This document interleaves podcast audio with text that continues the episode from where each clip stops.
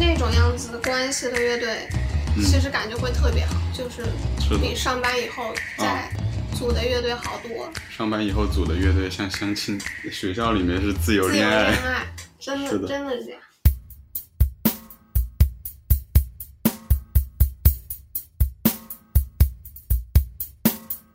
I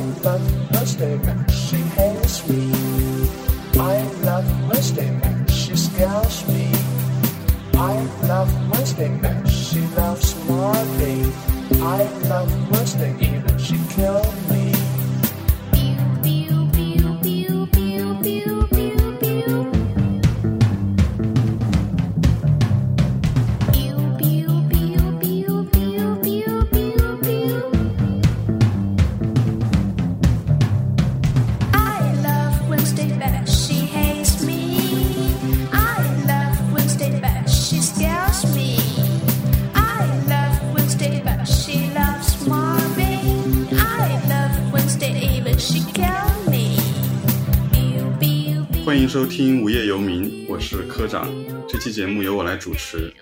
呃，最近有一个关于乐队的综艺节目，引起了很多圈外的关注和讨论，所以我们今天就想来聊一聊乐队以及独立音乐这个话题。我们今天有两位嘉宾，第一位是坐在我对面的狗狗，好，跟大家打声招呼吧。大家好，我是狗狗。狗狗的主职工作是平面设计。对吧？然后前两天刚刚从一家知名媒体辞职，所以目前是一个货真价实的无业游民。然后他的另外一个身份是乐队的贝斯手。那大家刚才在开头听到那段音乐就是他的个人创作。呃，所以今天他会以一个从业者的角度来聊这个话题。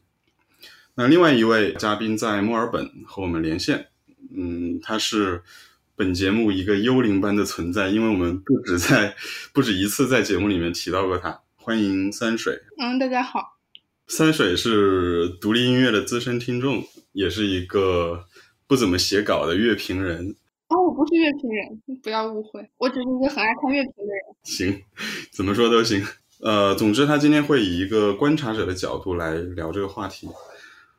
我们还是先从个人的独立音乐聆听经验开始聊吧。呃，我自己在上大学以前，基本听的都是那种很主流的流行音乐了。但是直到大概零七年左右吧，才在网上接触到独立音乐。那个时候最早听到就是周云鹏的《中国孩子》，还有李志早期的一些歌。当时感觉就是挺震撼的，不仅是歌词里的那种社会意识，还包括它的旋律啊。演绎方式啊，都跟以前听的歌完全不一样。然后就是从这个所谓的中国新民谣这个脉络开始听，像小何啊、万晓利啊、野孩子啊，慢慢就听到了很多到现在也还非常喜欢的独立摇滚乐队。狗狗，你要不要讲一下你最早是怎么听摇滚乐的？因为我知道你比我早很多。我在上高中的时候，你还给我推荐过李志，当时我给你推荐了侯德健，我们俩都苦读，我们听的人没有人听。嗯，我补充一下，狗狗和三水是高中同学。啊，对。其实我应该是初中就开始听，然后一开始听的可能是那种比较重型的，我现在是完全不会听的九寸钉的那种。然后后来高中的时候开始，呃，特别多的买轻音乐，然后歪摇滚乐这样的杂志。嗯。然后当时。获取信息的方式也比较单纯，嗯，然后所以方式特别少，自己就会主动的去找，嗯，各种歌、各种乐队。然后我们二中门口也有一个打口碟店，嗯，经常过去。二中门口打口碟店我都不知道，你知道吗？我在我经常去逛那个碟店，叫大象吧，大象。现在还在吗？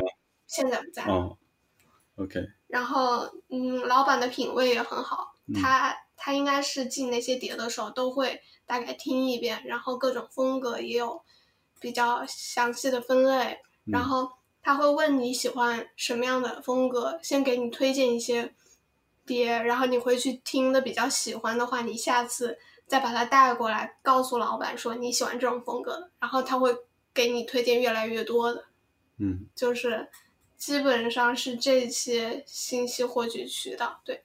然后当时就是就特别爱刷豆瓣，然后嗯嗯，好多好多现在认识的朋友都是当时在豆瓣上认识的，然后大家也会在小组里面聊天，然后也会有有一些 indie rock 的小组会流出一些比较新的资源，都会下载下来听这样子。然后慢慢就找到自己比较喜欢的风格和乐队。嗯嗯，那你真的要比我要早很多。我觉得可能因为我中学的时候没有什么财务自由跟听音乐的自由，我都是从我父母听的音乐里找我相对喜欢的。我那个时候，所以我那时候只能最喜欢的就是罗大佑和侯德健。我是到了上大学之后，特别像一个中年男性知识分子的品味。但没有，但也不完全，因为我相信我和好多中年人喜欢的不是一样的东西。嗯，我对，然后我其实是在上大学之后，而且是在可能大二大三之后才开始听，而且我就是对我可能我的方式是挺知识分子式的，因为我是通过乐评来了解音乐，而就是而且那个时候因为好多乐队已经。我大二大三是一二年一三年，就是已经逐渐建立起他们的地位，不管是现在可能就是当时李志啊、万青啊，然后呃包括就民谣的什么，嗯张那个张伟伟啊、周云鹏、小何他们，就是都他们还有万晓利什么，就在那一二年左右，他们都已经就是确立了自己的江湖地位，你是很很容易顺着各种脉络去寻找他们的音乐，然后我那个时候还就。嗯，就还挺喜欢看乐评的吧。然后当时很喜欢什么张小舟啊、马世芳啊，还有包括更早的那些什么豪放、汪小峰，然后还有张铁志什么。就是，当然后来我都不太爱看乐评了，因为其实很多乐评人挺固步自封的，嗯，也很自大，嗯。就我其实我的这个脉络是不像狗狗他们，嗯，就是有机会那么早的接触音乐。我我自己确实是比较喜欢社会关怀比较强的乐队，嗯，当然除此以外，我也注重就是音乐本身的那种丰富跟多样，还有那种新，因为很多时候就是我我们不喜我不喜欢一个乐队，是我觉得它很俗套，很沉浮。其实包括其实乐队夏天好多乐队，我的感觉是这样的，就类似于什么盘尼西林啊，什么旅行团，都是我觉得是很糟糕的乐队。其实对，开始点名了是吧？对，好。就 OK，那他们是一种典型吗？就是真的就没有什么意思，就是他的东西很陈旧。嗯，我是觉得那样子的乐队就是没有什么存在的意义，是真的没有意义。你把你喜欢的乐队的歌听个成千上万的遍，嗯，然后你自然就能对复制一下类似的，但是真的没有什么意思。嗯，对，就你一定是每上有自己的东西，它才是一个真正有。独立性的乐队，它才是一个，就是而且有的东西真的，有的乐队可能我听一两遍，它因为它在，就是它就是为了我的耳朵而制造的音乐，就是它很悦耳，但是那个悦耳我真的我听一两遍以上我就受不了了，我需要的是它可能有一些刺激，或者也不是刺激吧，就是它的结构是复杂的，或者是它是有想象力的，嗯，它不会在我想象的那个空间的那个点给我这个东西，而是一个有新意的呈现方式，我我我的耳朵会觉得有。就是我的耳朵被探索到了一个更大的空间。对，我觉得首先独立音乐与风格无关嘛。那什么样的音乐才算是独立音乐？其实我觉得现在越越来越难有一个很准确的定义。但是我觉得它必须具备的一个特征就是，不是为了迎合市场需求或者听众需求而创作的音乐。那所以在这个前提下，有很多乐队它是失去它的独立性的。嗯，你们俩都看了《乐队的夏天》，对吧？呃，不如我们先讲一讲，就是这个节目有哪一些吸引你的地方？吸引我的地方啊，就其实它好不好看，我应该很大几率都会看。因因为可能之前就是呃，就对于独立音乐的发展一直有一种那个呃使命感吗？没有，就因为其实之前任何的，就是乐队上综艺，我都会挺关注的。因为整体来说，就是独立音乐在中国，它的商业化也非常的，商业化水平很低。然后乐队的那个收入状况也不太稳定。然后包括就是乐队的那种就是组织跟传播方式都非常的有限。嗯，然后就听独立音乐这件事情本身就是被局限在一个很小的人群当中，呃，就所以我很希望有就是任何的可以推稍微推广独立音乐的契机，我都很很关注，然后希望它不是一种很就是被商业化的、被扭曲的状态去呈现。然后，但这个节目就是就是任何一个聚集这么多乐队的节目，我应该都会挺关注的吧，嗯。然后这个节目，我觉得确实还是相对以前的综艺来说做到了相对的真实，嗯，也是嗯比较尊重乐队表演的状态，跟他们平时沟通交流的方式，然后也是真的一个很少见的展示了乐队是怎么样嗯排练啊、编曲啊、演出的一个过程的一个节目。还有就还挺多细节都做得很好吧，就比方说他也就是就是一个非常罕见的在中国的主流平台很注重版权的一个节目，就是他都会。呃，所有的那个参与者的那个名字都会打出来啊，然后也都会事前要求那个授权，嗯，然后包括就是沟通的时候，你能感到就是，嗯，包括他们用的是什么专业乐迷、超级乐迷这种词，不是什么评委导师，不是一种我去居高临下的指导你，那可能实际上那个可能对我来说，那个导师的水平还不如那个乐手呢，就是好好多时候这种状况。以前就我我觉得就是大家就是一种很平等的交流啊，然后。的状态，然后不是去要竞技，然后弄那些很很浮夸的、很做作的啊！我要赢，我要怎么样？就这个设置本身就我觉得挺好的，就是有那个普通乐迷、专业乐迷和超级乐迷这这几个分类。因为我觉得音乐就是，就任何有创造性的事情，它就是一个就审美上是挺独裁的。就是你其实是，就是形成审美是需要一定的门槛，这个门槛至少是你听的积累，然后同时你自己是一个有有。就是有自己的 taste 的人，然后就确实可能会需要一更有专业性的人，有更大的权重来决定，不然的话，他就真的会变成一个你，就很容易变成一个讨好跟然后生产那些很不套，就变成了变成了 QQ 音乐榜嘛。嗯，如果全是大众来那个。对，然后而且的话，因为他就他的这个什么超级乐迷也并不都是就是完全的超级乐迷，就他也有像什么马东什么之类，就是他也不是真的就很懂音乐，他就是只是从自己很个人的感受。你不觉得马东的权重太大了吗？他不应该是一个普通观众吗？对，我觉得他的权重是很大，但是就是至少我觉得也也一定程度上也规避了那种，就是因为说实话，如果你听的多了，你可能也是有。比较高的雷同性的，就是你的趣味，就是啊，当然其实好像也确实没有必要让马东有十票，这个确实这个设置很诡异。哦，对，我记得我在看第一次看的时候，我还吐槽说应该把什么，哪怕是换成什么张鸿飞、大张伟什么的，呃，甚至罗永浩什么的，也不要什么高晓松、马东。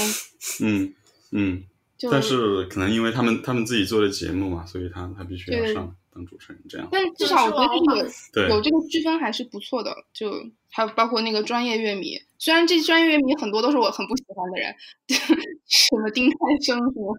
狗哥也讲一下，你你喜欢节目的什么地方？嗯，我觉得刚刚刚刚三婶说了蛮多点，我我都觉得挺好的。然后我感觉我和我身边的朋友，大多数也都挺喜欢这个节目。然后。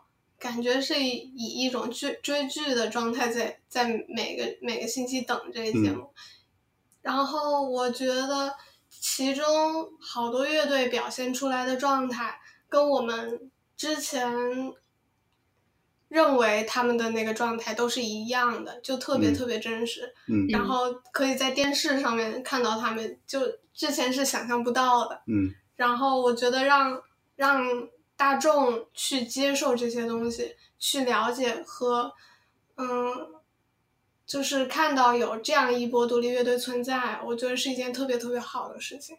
OK，我个人觉得是，首先从制作上，我觉得节目的制作还挺用心。就除了就大家很容易看到的，呃，舞台置景啊，然后包括很多乐队的歌曲后面那个大屏幕配合的内容啊。都做的挺好的，然后还有一些特别面向普通观众的、面向大众的那些名词解释的短片啊，什么的这些都挺好然后还有就刚才三水说的，他会很详细的去标注歌曲的版权信息，特别是从那个改编站开始，对吧？就 O C O A O P 这些内容，据我所知，那个制作方是提前好几个月就专门去解决了版权问题。就不像很多其他的唱歌节目，好像动不动不打招呼就就唱了别人的歌，弄得很多音乐人还得自己发微博站出来维权怎么样？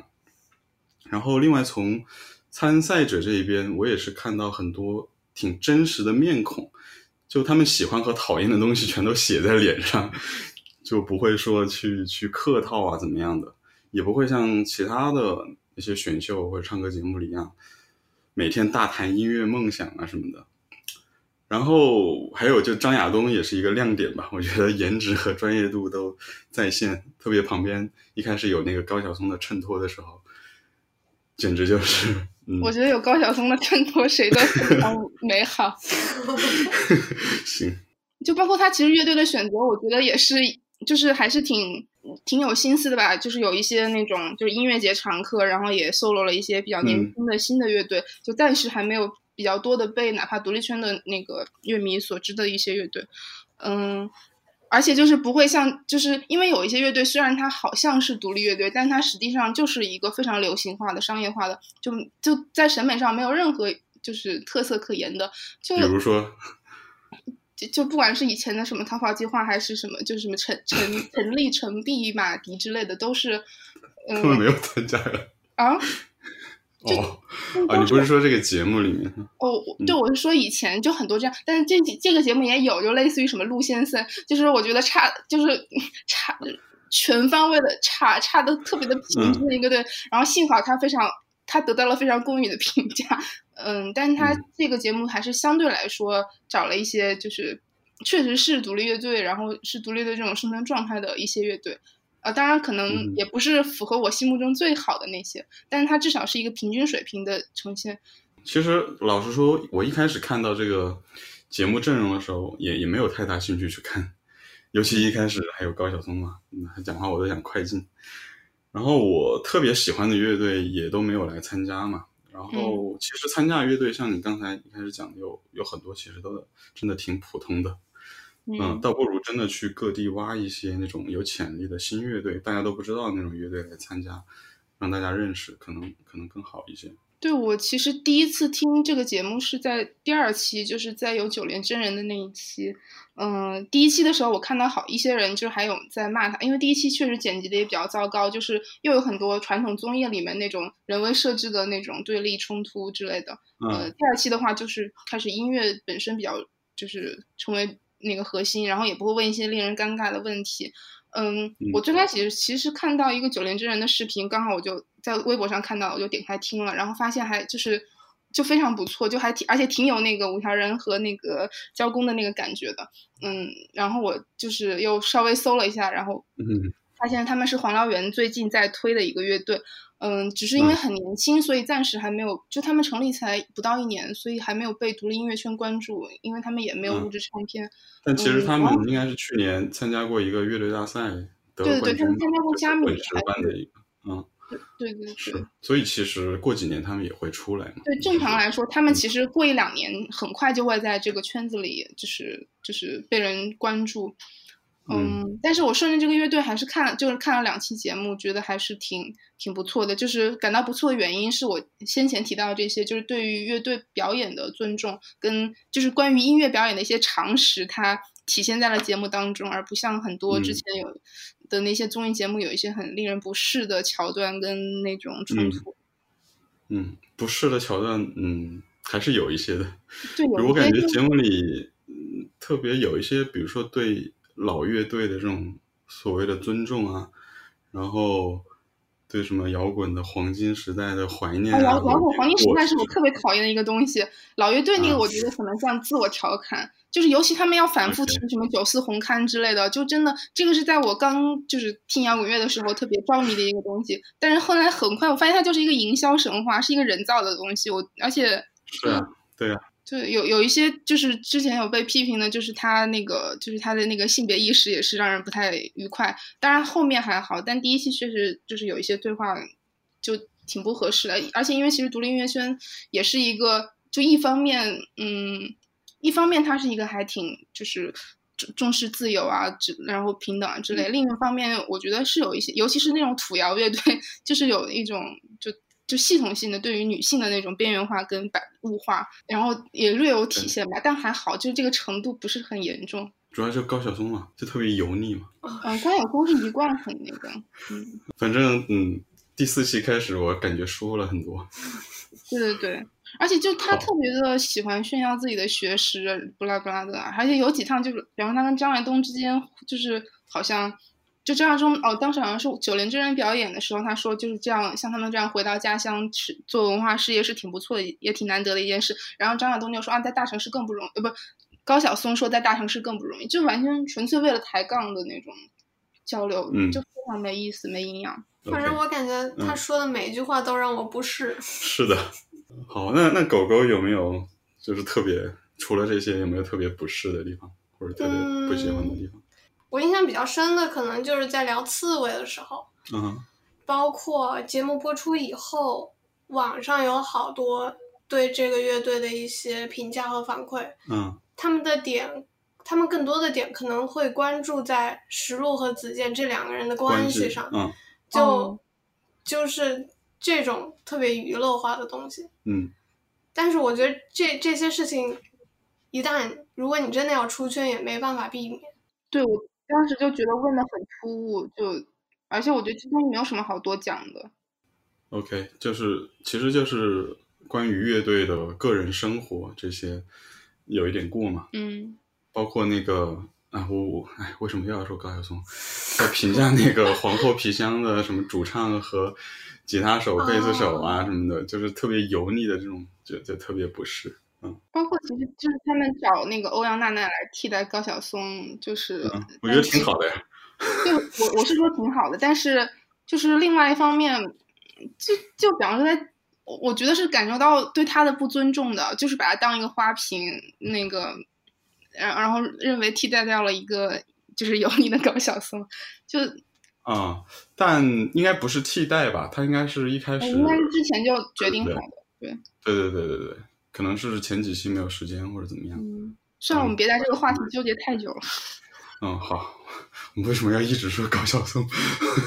那我还挺期待后面几期大张伟会上，嗯，我也很期待。啊，他真的要来吗？我看见他有参与嗯的要来。据说是录制了，对，但但我不知道他是作为就是乐迷在那晃一晃，还是他有那个导师呃那个超级乐迷席位。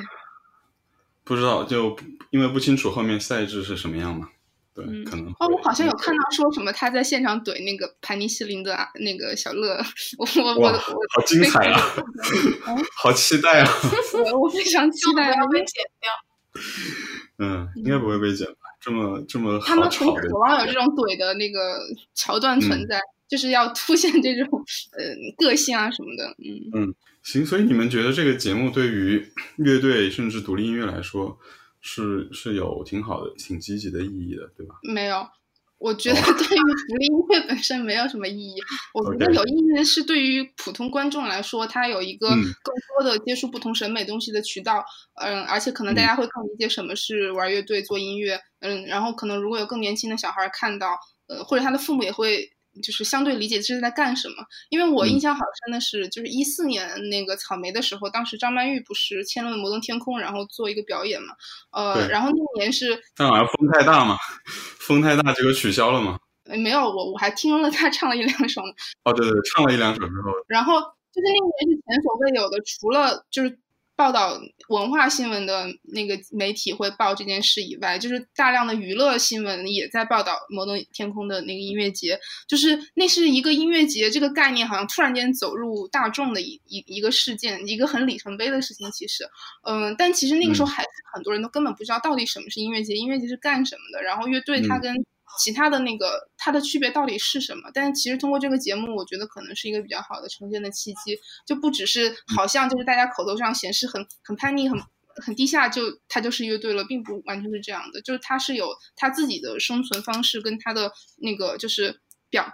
表演跟表达的方式的，就是这个是有有区别的，跟那个流行工业所生产的音乐，我觉得更多是教就是教育观众的一次活动吧，而不是对独立音乐声或者有什么。当然，可能他们经济状况会有所改善，但因为经济状况已经在一四一五年之后有挺多改善的了，我不觉得会有更大的一个提高。而且，其实我感觉参加这个节目的大多数乐队，嗯，他们已经能够票房比较好的，对其实是对啊对是有其实已经相对是相对固定的乐迷群体对。对。嗯，是这样的。反正我自己是有一些那种平时根本不会听独立音乐的朋友，最近都迷上这个节目。比如说我我我以前在车上放五条人的歌，他们会觉得这唱的什么玩意儿，然后这么吵也听不懂他们在唱什么。所以我在想，如果就像五条人这样乐队参加了这个节目，应该也会被更多人喜欢吧？就我看到九零真人很受欢迎的时候，我还就是嗯。我一方面略有一些惊讶，另一方面我觉得很合情合理，而且我觉得真的就大众的审美是一直被低估的，就他们一直被喂养很糟糕的东西，所以他们根本不知道嗯。很好的东西的存在，就是也没有办法去拓宽自己的审美跟打开自己的聆听的那个视野。其实就是张张亚东说的嘛，主流媒体被流量明星霸占了嘛。就是，嗯但是因为大家习惯这样一个循环，所以比方说，我不会认为去让人听嗯五条人，就他们能够接受欣赏。但是其实从九九连真人的反馈来说，其实是非常的受到欢迎跟肯定的，而且不只是嗯一种所谓的猎奇，是真正的感受到其中的音乐性。就嗯，所以就是我我是想说，其实观众是被低估了，嗯。嗯。对，其实其实这一点我一直都这么觉得，就像是嗯。我做设计，我觉得如果你做到真的就是在某种程度上特别好，不是说那种特别先锋和前卫的那种好，嗯我觉得是大家都会觉得你这个是一个好的作品。嗯，就像音乐，如果你在某种程度上做的很好，你就是一个一首比较好听的歌，嗯大家也会觉得这这就是一首很好听的歌。我不是说那种特别先锋或者前卫的音乐，但是节目里面那个，嗯、新裤子就是关于这个乐队，嗯可能我们认为他们的好和大家认为他们的好，会不一样。对，是的，嗯，就是他们的某些程审美程度是大众没办法接受的。是的，所以其实是有很多好听的音乐，只不过需要被人发现嘛。我我最近看到就是李青的一篇采访，他觉得中国独立音乐其实目前最需要的帮助就是宣发和版权增值。我想这个这个节目在这方面是有很积极的意义的。哦，那个我还想澄清一下，就是狗狗刚才说那个呃，就是一个好的东西，它也一定是大家都能够喜欢的。我就是我，我想他表达的并不完全是这个意思。就是有的东西它是你可以凭本能去感受到的，有的东西是你需要通过训练去感受到的，然后他们可能是交叉出现的。就嗯，我我不认为好的东西是大家都能欣赏跟接受的，呃，但是它一定是比现在的那个受众要更广的。嗯，而可能很需要做的一件事情是让他让更多的人有渠道去训练跟积累他们的审美，然后接触到这些东西。嗯嗯，就大概是这个意思吧。但我可能我这个表述也不是特别的清晰，我只是害怕那个就是那个有一些误误区，认为因为很很多人就爱说啊什么啊那个大众的才是好的啊，不并不是这样。我只是想说，大众并不是不能接受好的，就对这两个不一样的概念。嗯好，明白。那我们就跳出这个节目，然后从独立乐队的角度来聊一下吧。呃，我刚刚提到的李青，他是其实是经历了两千年以后中国独立音乐发展的一位重要的参与者。他最早是 Snap Nine 和 Carsey Cars 两支乐队的创始团员，后来也参与了传奇厂牌兵马司的创立，现在是独立音乐厂牌赤铜的主理人。那赤铜旗下其实有几支乐队都参加了《乐队的夏天》，比如在节目里受到很多关注的刺猬和 Click Number Fifteen。那狗狗的乐队 Let's Goodbye 也是签在赤铜旗下，他们今年刚刚出了第一张专辑，啊、封面是你设计的，对吧？哦，对，然后最近也完成了全国巡演，去了有十几个城市。嗯那大家在节目里面也都看到了，其实，呃，玩乐队很多人都有自己的本职工作嘛，因为只靠做音乐是很难为生的。狗狗乐队有四个人，对吧？嗯，你们都有自己的工作吗？对我们每个人就除了乐队以外，哦，除了主唱，他现在应该是就无业游民嘛。然后 OK，我有自己稳定的工作，然后吉他手是程序员，鼓手是嗯做广告方面工作。OK，那就是主唱他自己可以对，但是他也是巡演前一段时间刚离职，OK 就刚刚辞职，对、嗯，他以后应该也会还要找也会再找一份稳定的工作。嗯嗯呃，我觉得你们就平时排练，因为很重要嘛，周末排练还好一点。那比如说像这次去外地巡演，那大家都怎么跟公司请假呢？啊、因为我的公司本来就嗯偏文化传媒这块儿，然后然后老板和上司也都比较支持。对很支持嗯我做乐队这方面，所以请假还挺容易的。OK，然后我听鼓手说，他请假，嗯广告狗，对他平时本来工作就特别忙，嗯，所以可能得提前一两个月就跟老安排板说。好，嗯嗯。然后另外一个是程序员，他是工作比较随意，所以请假也就是自己接活儿的那种，还是是因为他们公司是一个 base 在美国的，哦，就是他只用离就是在线工作就可以。嗯，然后嗯，平时也没有特别忙，然嗯后自己的时间也很多。嗯嗯，哦，我想补充一个小的，但可能所有的乐迷都知道的，就是刚才你说到李青参与的 Snapline，他的主唱陈曦也是呃一个程序员，呃，而且就是他嗯是清华大学毕业，就本科是学物理，研究生学核能，然后最后在微软做程序员。嗯，但他已经搬到美国去了，对吧？对对对，他在一一六年还是一七年搬去的美国，嗯，但在他搬去美国之后，他们还是在去年发行了新的唱片。也也有演出嘛。嗯，对，但可能以后就是就是一个完整阵容演出，可能就比较少了。对，嗯，那那狗狗，你们就是发了专辑，然后还有巡演，就这方音乐这方面的收入怎么样呢？呃，因为是签了赤瞳这个厂牌，所嗯。以跟我们签的是就是唱片乐和巡演乐。嗯。对，应该只是唱片乐，然后呃，收入就是三七分，，OK，然后平时好像是平时演出是三七分，谁三谁七啊？我我们三，你们三，然后四个人分，OK，但是因为因为我们也不指望做乐队挣钱，嗯，就所以也无所也不会太那个对太纠结这个事情。对三三七分的意思是他们付那个场租之类的，就是这个，然后然后再三可能是利润吧，利润三七分利润三七分。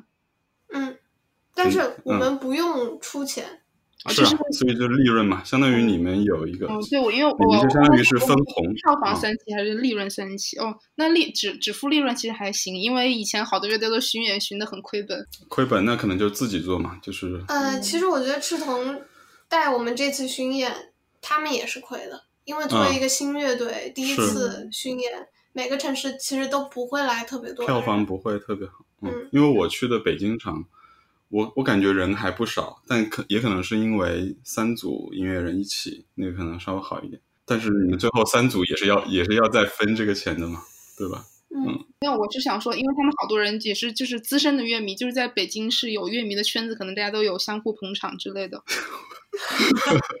好多厂牌其实为了扶持就是年轻的那个乐队，都是会，嗯，就是赔钱 巡演。呃，特别典型的是像兵马司，尤其是他当时嗯在签了那个。就是那个那个 No 北京那四支乐队之后，他们是还甚至是有美嗯国巡演，而且还挺挺多这种海外巡演，这种是一定会亏钱的。嗯，然后完全嗯是就是是 Michael Papis 他个人掏钱。就要有一个特别有钱的老板，然后又有品味就可以。就是关键这个老板他就是不计回报。对，但我觉得赤铜最近几年这样做，主要是因为它背后有太和麦田，嗯，是，嗯然后他也有足够的钱嗯来够来支持他对。这样做。太和应该做了一个就独立厂牌的一个平台嘛，Indie 我补。充一下，对兵马司已经被太和麦田收购了。是的，是的。OK，所以就基本乐队的这个收入是可以忽略不计的嘛，因为你你自己还要投入嘛，嗯，买一些乐器啊什么之类的东对，还有排练费。啊、排练费、嗯 o k 就是租地方，你们是找棚还是是就租一个房间就可以是吧？就是每小时那样算，在啊，就排练室。排练房，嗯，OK，你们一般每次排练排几个小时？两到三个小时吧。哦，因为我今天刚看到一个帖子说，经常就是乐队计划排五六个小时，然后什么前第一个小时用来迟到，第二个小时用来调音。然后最后第三个小时在排练，第四个小时决定出去吃饭歇一会儿。嗯，这是我这是我大学玩乐队的状态。哦，好即便即便就是你们签次日同之后，他们也不会提供就专门的排练的地方，是吗？啊，就比如说巡演的排练只有这个钱。都是自己找，对吧都自己找。？OK，好，你我记得你们大学排练还在一个什么漏雨的地下室里。对，大学是在学校的地下室的那种。哦，我觉得有一个可能需要澄清的误区是，并不是你签约了厂牌就代表着他能给你提供非常有效的配套资源，因为厂牌自己也过得是非常的窘迫和清贫的。像哦，有一个例子是我之前曾经去参观过杨海松的录音棚，杨海松是兵马司的 CEO，也是 PK 十四的主唱。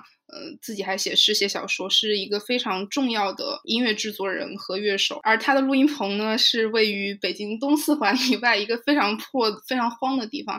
我当时要去的时候，我必须得先在他指定的七幺幺给他发信息，然后他可能过了十分钟才从一个地下车库里出来，然后把我带进去。我在那里可能要不停的弯腰，然后什么跨跨那个电地上的电线，然后才去到那个嗯很局促的录音棚。然后狗狗当时跟我说，他在之前一两个月刚去过他的录音棚，当时还他的录音棚没有装修，所以比我去的时候条件更差。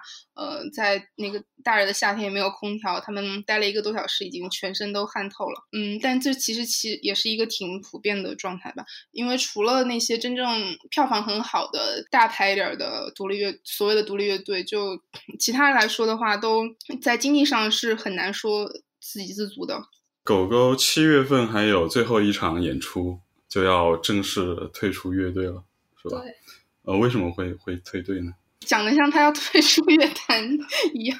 对，但是我还挺想自己另外再玩儿的。我现在玩乐队的感觉跟我大学也不太一样了。嗯。然后总会觉得碰到的一波人不会是在像当年碰到的那一波人一样，跟嗯自己听的歌特别契合，或者三观、审美、趣味都特别契合的一帮人。嗯然后，嗯，我觉得就是对于我来说，玩乐队最重要的一个点就是开心。如果我现在在我现在这个乐队玩的不开心了，我可能就不会想继续了。嗯嗯，就可能还是跟人有关。而且刚好刚好前两天也在跟朋友聊，然后有朋友就说，就现在玩乐队找乐手真的就跟谈恋爱一样，是真的很难，就是找到一个特别对的人太难了。，OK，特别是还要几个人都比较契合才可以。嗯，那狗狗，你最开始是怎么开始玩音乐的？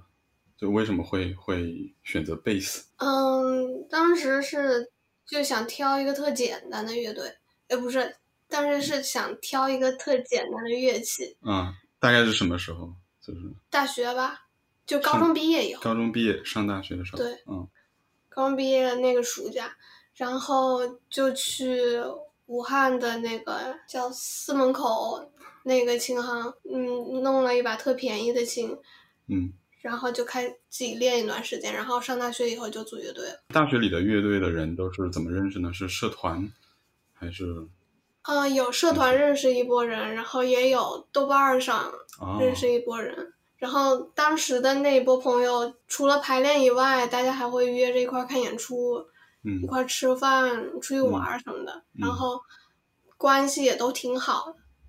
然后可能跟现在做乐队的感觉完全不一样。嗯就当时可能是以、以玩儿为主，就特开心，然后也做不出来什么东西。就其实就是排练，然后随便随便弹。大概有几个人翻那个唱那个乐队嗯，其实大学的时候还零零散散，可能在三个乐队待过，啊好像每个乐队也也都是，对，四个人，都是四个人这样？OK，子。就是一个标准配置。嗯嗯，你们一般翻唱的话会会唱什么歌？原来啥歌都唱过，Green Day，然后还有什么呃，Joy Division 翻唱过还有 Jesus and Mary Chain 也翻唱过，OK，对，差不多以翻唱为主。三个乐队就是风格有不一样吗？嗯，挺不一样。第一个是，嗯 第一个第一个应该算是特别武汉朋克的那种武。汉朋克，想到我解释一下武汉朋克是什么样的朋克 就那种挺傻的。？OK，然后现在现在觉得那主唱也特别傻，我当时也觉得他挺傻。然后对，那算是我玩的第一个乐队。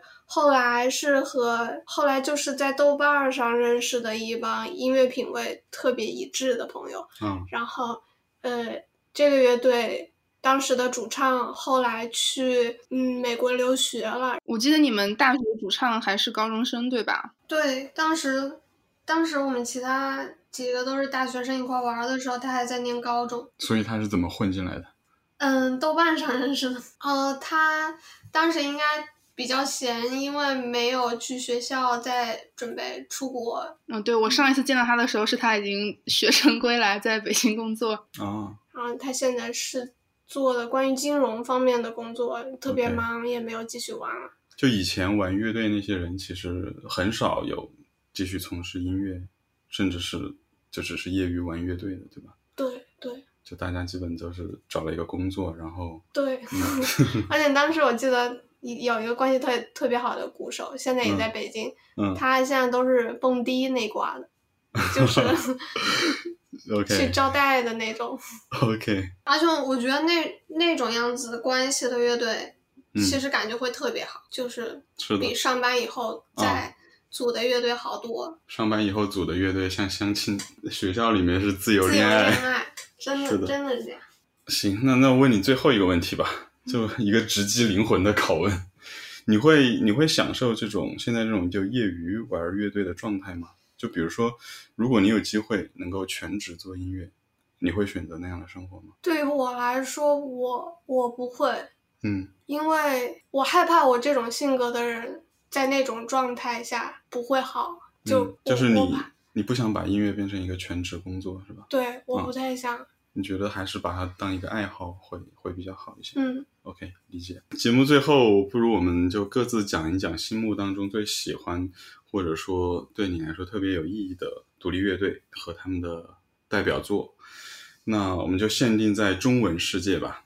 哦，那我我先提提名我刚才提过很多次的五条人吧。就这个对我来说，它确实是从就是歌词、曲唱，呃嗯呃，然后就表演，然后还有包括美术周边配套都就是都以真化境的一个乐队。而且我其实本身是喜欢有社会关怀的乐队，而五条人是一个不仅他本身是挺有美学特色，然后有社会关怀，而且他自己本身就是底层草根出身，所以他不是一种俯瞰或者是你很知识分子式的那种观察角度，嗯，而就是他们自己的生活，同时他们又可能经历了有那种广东小县城，然后包括这种在类似于广州这样城市城中村啊等等，就是他其实体验了好多社会不同角度的那种。观察，同时他又嗯不是那种悲悯的怎么样，而且五条人是一个特别有幽默感的乐队，嗯，并且他们的表演真的非常的有感染力。当然，从音乐上其实也是就是很棒的，而且它其实有很多的那种类似于就是什么街巷奇闻那种很就是叙事性非常的强吧，然后还包括一些什么黑社会凶杀性工作这种元素，就是它是一些很有很多很市井的那种朴实的。比喻，呃，然后又有有一些恶趣味，呃，然后又很深的那种悲悯，呃，就他好像，嗯，可能喜欢他的人还是以知识分子、什么文青之类为主，但他是一个很去文青化的东西，而且他跟他自己的那个土地有非常深的关联，就是呃，因为他们叫他们是一个广东。就是潮汕地区海风的一个乐队，但是它其实哦，他们有一个口号，就是叫“立足世界，放眼海风”。它确实是一个跟它本地那种文化有很很深的连接吧。嗯，哦哦，对，他是一个方言乐队，他其实跟那个在乐队夏天的那个九连真人跟他是有点像的。当然，我觉得他是比九连真人要再高级很多，因为九连真人那种什么凡人跟莫欺少年穷那种，还是很就是有一种挣扎着向上的感觉。但五条人完全不是这种。哦，五条人的，而且美五条人美学非常有特色，不仅是他的那个每一张专辑的那个视觉效果，嗯，然后海报的那种趣味，也包括就是。它真的就是你可以说一个东西，它是一个五条人美学的东西，嗯，包括其实哦，我我可能需要解说一下，就任科和阿茂他们都是呃没有受过完整教育，然后都可能早年就是那种街边呃也街头卖唱啊，然后卖点什么碟啊，嗯二手的书啊什么的，嗯呃，然后他们在可能很年轻的时候来到广州谋生，呃，就他第三张专辑里有一个歌叫《走鬼》，就是那个阿茂自己的非常切身的体验。走鬼就是街上就是那个小摊小贩，然后可能被城管驱逐啊，这个这个经历，而且包括比方说他们在唱那些类似于性工作者或者是女工啊之类的，你你不是那种什么社运歌曲什么，就是他你觉得他唱的是他的母亲、他的姐妹、他的嗯爱人之类的那种感觉，对他也是一个特别有幽默感的乐队。嗯，呃，如果说你要你要向一个从来没有听过五条人的人推荐一首歌或者专辑，你你会建议他们从哪一首歌？这个我我真的很难推荐，因为它真的很丰富。我觉得它是一个很很棒的社会采样，同时他自己也是不断发展变化，而且他又嗯。因为我真的是每一张都很喜欢吧，除了最近的这两张稍微我觉得弱一点，前三张我觉得都是无懈可击，每一首都非常的棒。第一张《县城记》，第二张《一些风景》，然后那个《广东姑娘》那个专辑的制作是很值得收藏，而且我特别要强调，就五条人的那个专辑设计师是区区五百元先生，还有后来是那个胡子胡振超。区区五百元先生中国最好的专辑就是设计专辑的人之一，另外一个是魏子，就是他们真的有特别强烈的美学风格，也跟五条人的气质非常的。契合，而且区区五百元跟那个阿茂的的哥哥大茂是高中同学，呃，然后那个大茂其实跟在那个九连真人里的那个做什么那个地方，嗯，音乐教父，对他 他也是一个中学老师，然后做很多，而且其实他自己也玩音乐，然后做很多的在地的那种。文化生活的推音乐相关的工作，对，而且五条人自己其实每年，他之前有一个大年初三回到海丰音乐会，嗯嗯，就是当然在后来一六还是一七年开始停了吧，停办了，因为地方的那个公安啊什么之类的一些阻挠，但是之前他们办过几年，就是他就是在相亲当中，然后在那种老的那个宗祠还是什么还是。戏院的地方，就是一种跟他传统生活连接很紧密。同时，五条人并不是一个纯粹知识分子趣味的乐队，就他其实在当地是很有名的，是很受到欢迎的。他唱的东西其实就好多都是很很日常啊，很就什么有一个什么叫龙哥有真啊，就是一个那种什么喜欢看那个呃香港电视剧啊什么，然后幻想自己怎么样的人，还有什么像将军一样喝酒，就都是一些好。特别民俗的东西，而且你在五常人当中能够认识另一个中国，嗯，同时你又它又有好多共通的东西，嗯。OK OK，那狗狗你最喜欢的乐队，或者对你来说有特别意义的中国独立乐队？嗯，我觉得可能就是 Snapline。Snapline，因为他们给你写过一首歌吗？哦，不是因为这个，虽然他虽然他们有首歌名是叫《Song for SR》，然后我听到的时候也很激动。我对这支乐队的感觉是非常非常特别的，可能因为大学的时候就有一段时间，就是除了这支乐队就没有听其他的歌，对。然后可能 No 北京那一代从第二走出来的那一波乐队里。我现在还能继续听的，也继续喜欢的，也只有 Snapline。就是我感觉他们的音乐是非常先锋的。可能我感我过了十年再听他们的歌，我依会依然会觉得特别喜欢。所以这个乐队对你来说是有启蒙意义。嗯，可能更比启蒙意义更更大。嗯，对，而且我觉得他们三个人就像就像是银魂三人组的那种感觉。OK，我是觉得我这辈子遇不到一个。嗯。可以跟我一块儿这样玩音乐的人，嗯，就所以我觉得特别特别难得。而且 Snapline 是比较少的，没有换过团员，对吧？他们一直是保持同一个阵容。其实除了 Snapline，他的那个两就是李青和李维斯两个成员也是 Classic Cars 的那个创始的成员，呃，而且他们俩自己还有一个叫 Soviet Pop 的一个组合，然后是做一些实验性的东西。那我也我也提名一个乐队吧，你刚讲那么多，我想讲的就是野孩子乐队。嗯，嗯理由的话，我觉得首先，他们可以说是独立乐队的行业典范了。首先有有非常精湛的技术，这不用说，然后又有很严格的纪律。他们把排练看得比演出，甚至是出专辑更重要。所以成团二十多年，直到去年才出了第一张的录音室专辑。然后他们做出来的东西是，我觉得是行云流水，他不会贩卖地域情怀。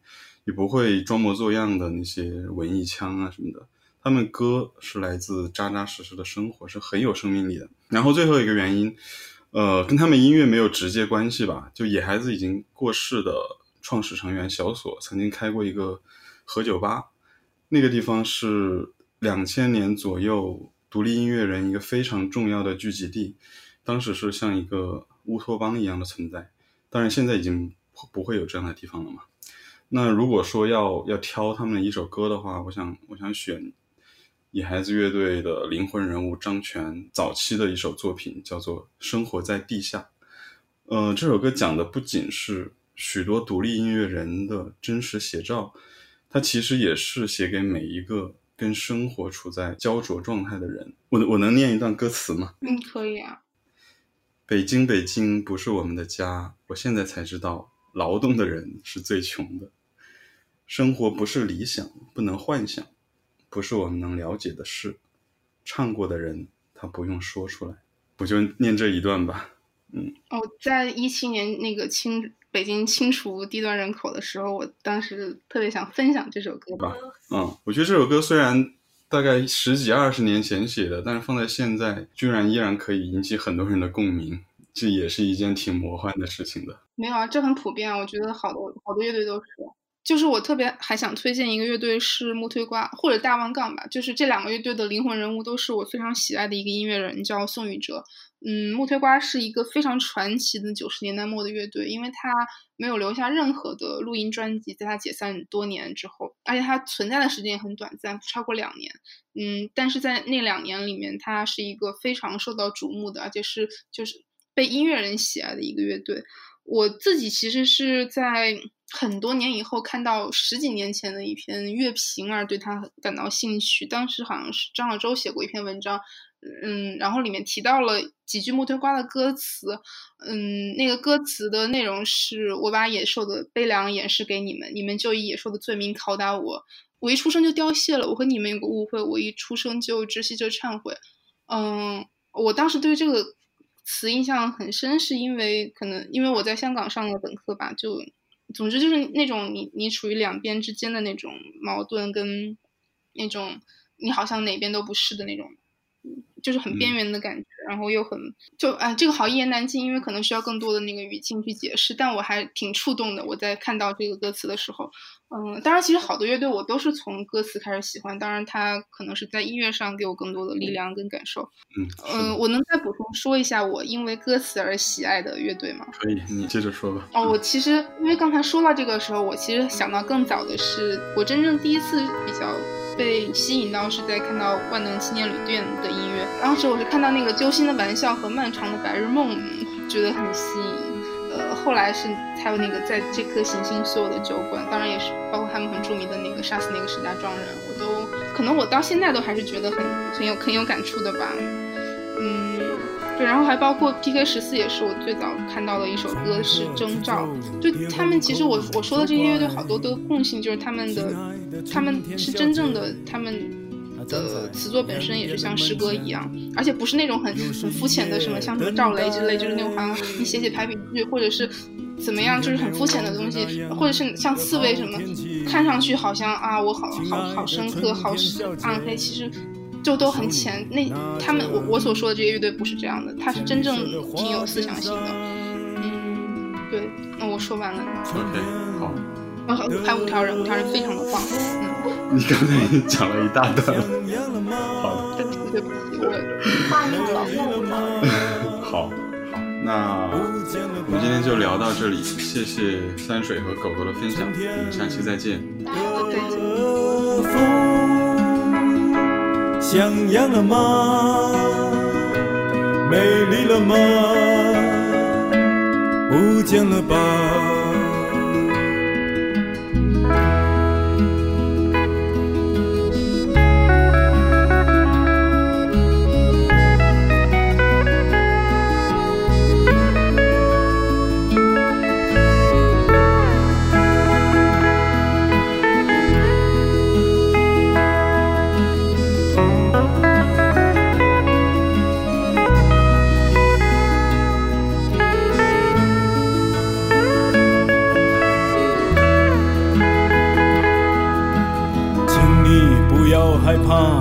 这一切，亲爱的春天小姐，那些最香艳的吻，最美丽的笑声，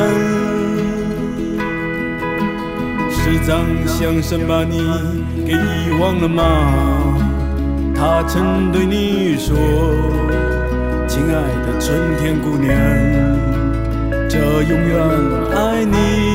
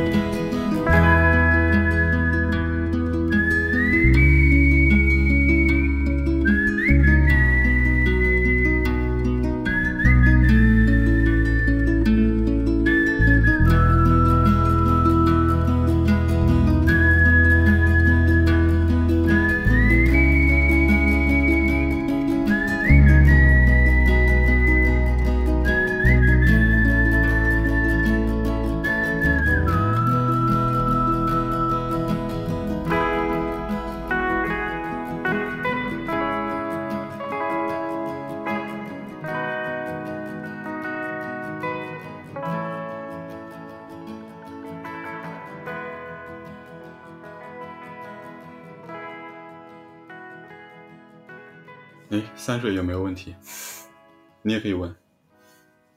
他没问题。哎，他他掉线了。啊！我是怎么这么安？